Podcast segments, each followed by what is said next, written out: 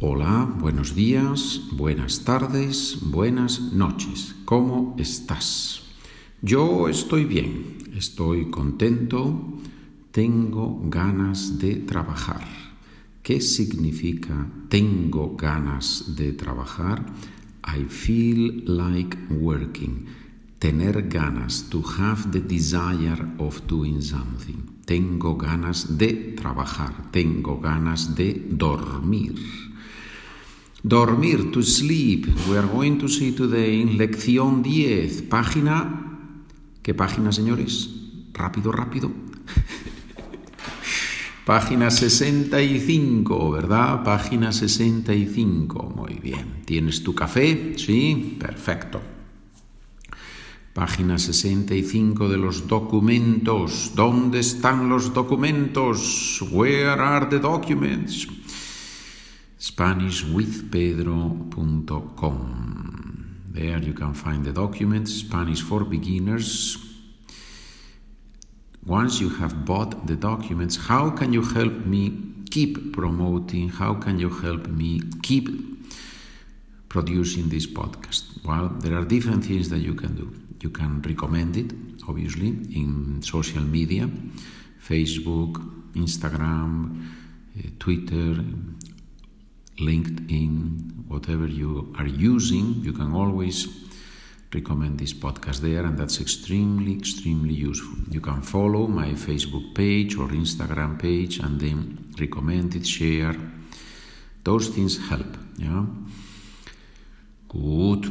Lección 10, verbo dormir. Duermo, duermes, duerme. Dormimos, dormís, duermen.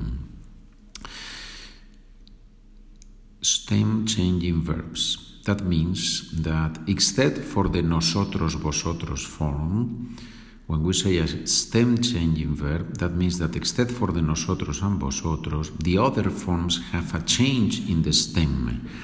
Dormir, duermo. The O changes into UE. O, U, E. Duermo, duermes, duerme, dormimos, dormís, duermen. Bien. Soñar, to dream. If you keep going a little bit on this page, soñar. Oh, I see there sonar, because sometimes word that does this type of things, but it's not sonar.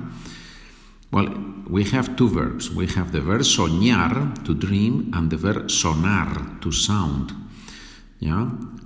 Suena bien. It sounds well. Suena bien. Yo sueño mucho. I dream a lot. ¿no? so the word has played here uh, uh, an interesting game. So, but it. Uh, the, the verb that I, that I wrote here is the verb do, eh, soñar. Sueño, sueñas, sueña, Soñamos, soñáis, sueñan.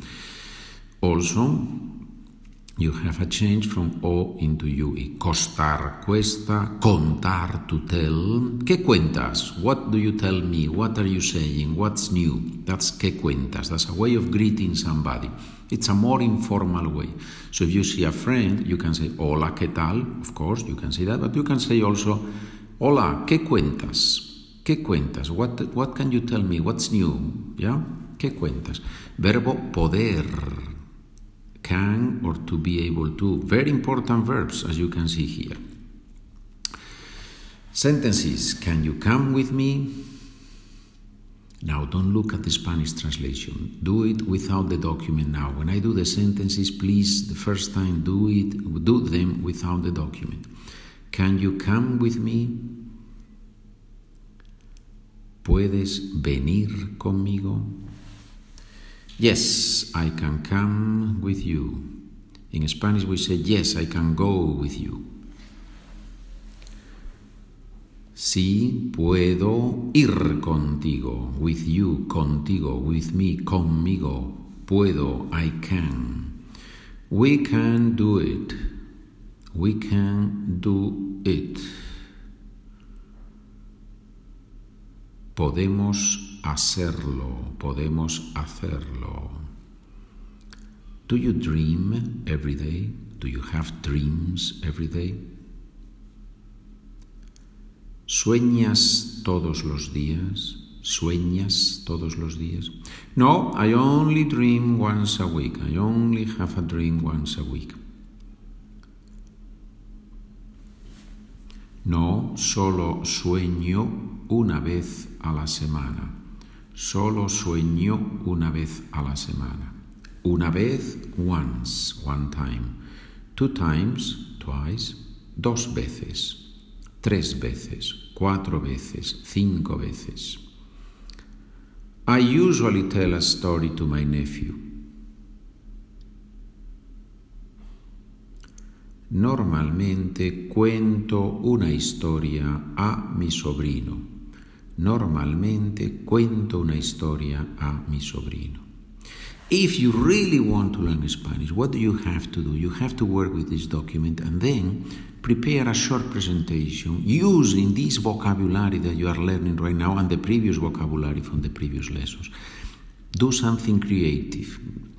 Maybe you cannot speak to yourself, that's a little bit hard. But if you have a tutor, what you have to do is prepare a short presentation with vocabulary that you have learned recently. Prepare that in writing, send it to your tutor and when you meet with your tutor, with your teacher, do the presentation without almost reading any notes, just verbally. And that's how you learn because you see the words here in this podcast. Then you work with the documents. Then you can practice with the other podcast, Spanish for Beginners Easy, that has sentences Spanish English. Then you prepare your text. Then you do your presentation in front of your tutor. That's how it works. That's how it works. That's how the language works. Some people think that's because they do some application 10 times per day, 10, 10 minutes per day, 10, 10, minutes a day, that's going to work. No, that's not going to work. Learning a language requires hard work. And you can do it. 40 minutes every day is good for your brain, 40 minutes every day, but combine exercises with writing, with speaking. If you don't have anybody, find a tutor, right? Good. I do tutoring, but, but I am almost full. Um, if you want, we can try. That's not a problem because some of the students, and I think that's very good with me, that works very well with me.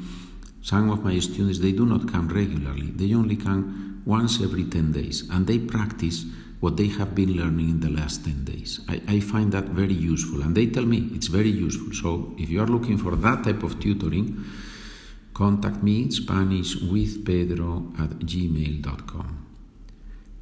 My parents tell us interesting stories.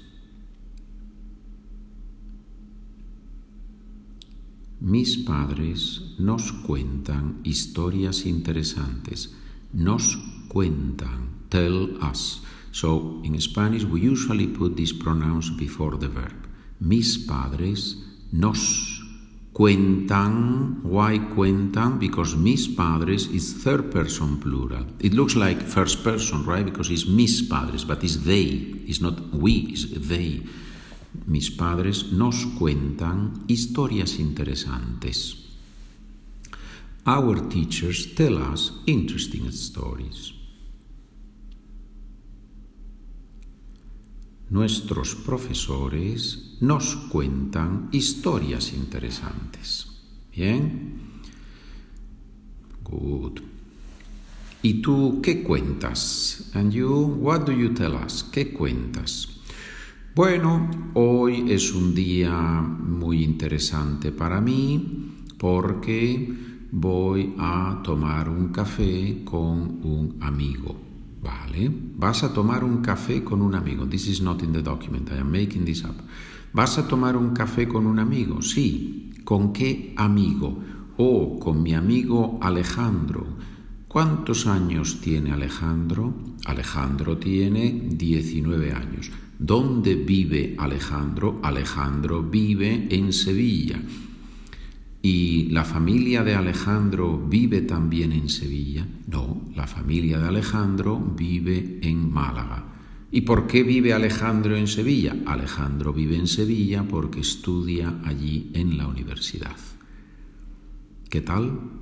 Bien, that's what you have to do. This type of conversations with me or with another teacher, doesn't matter. Practice conversations. Bien, señores. So we have seen verbs from, that change from O into UE. Dormir, duermo, contar cuento, soñar, sueño.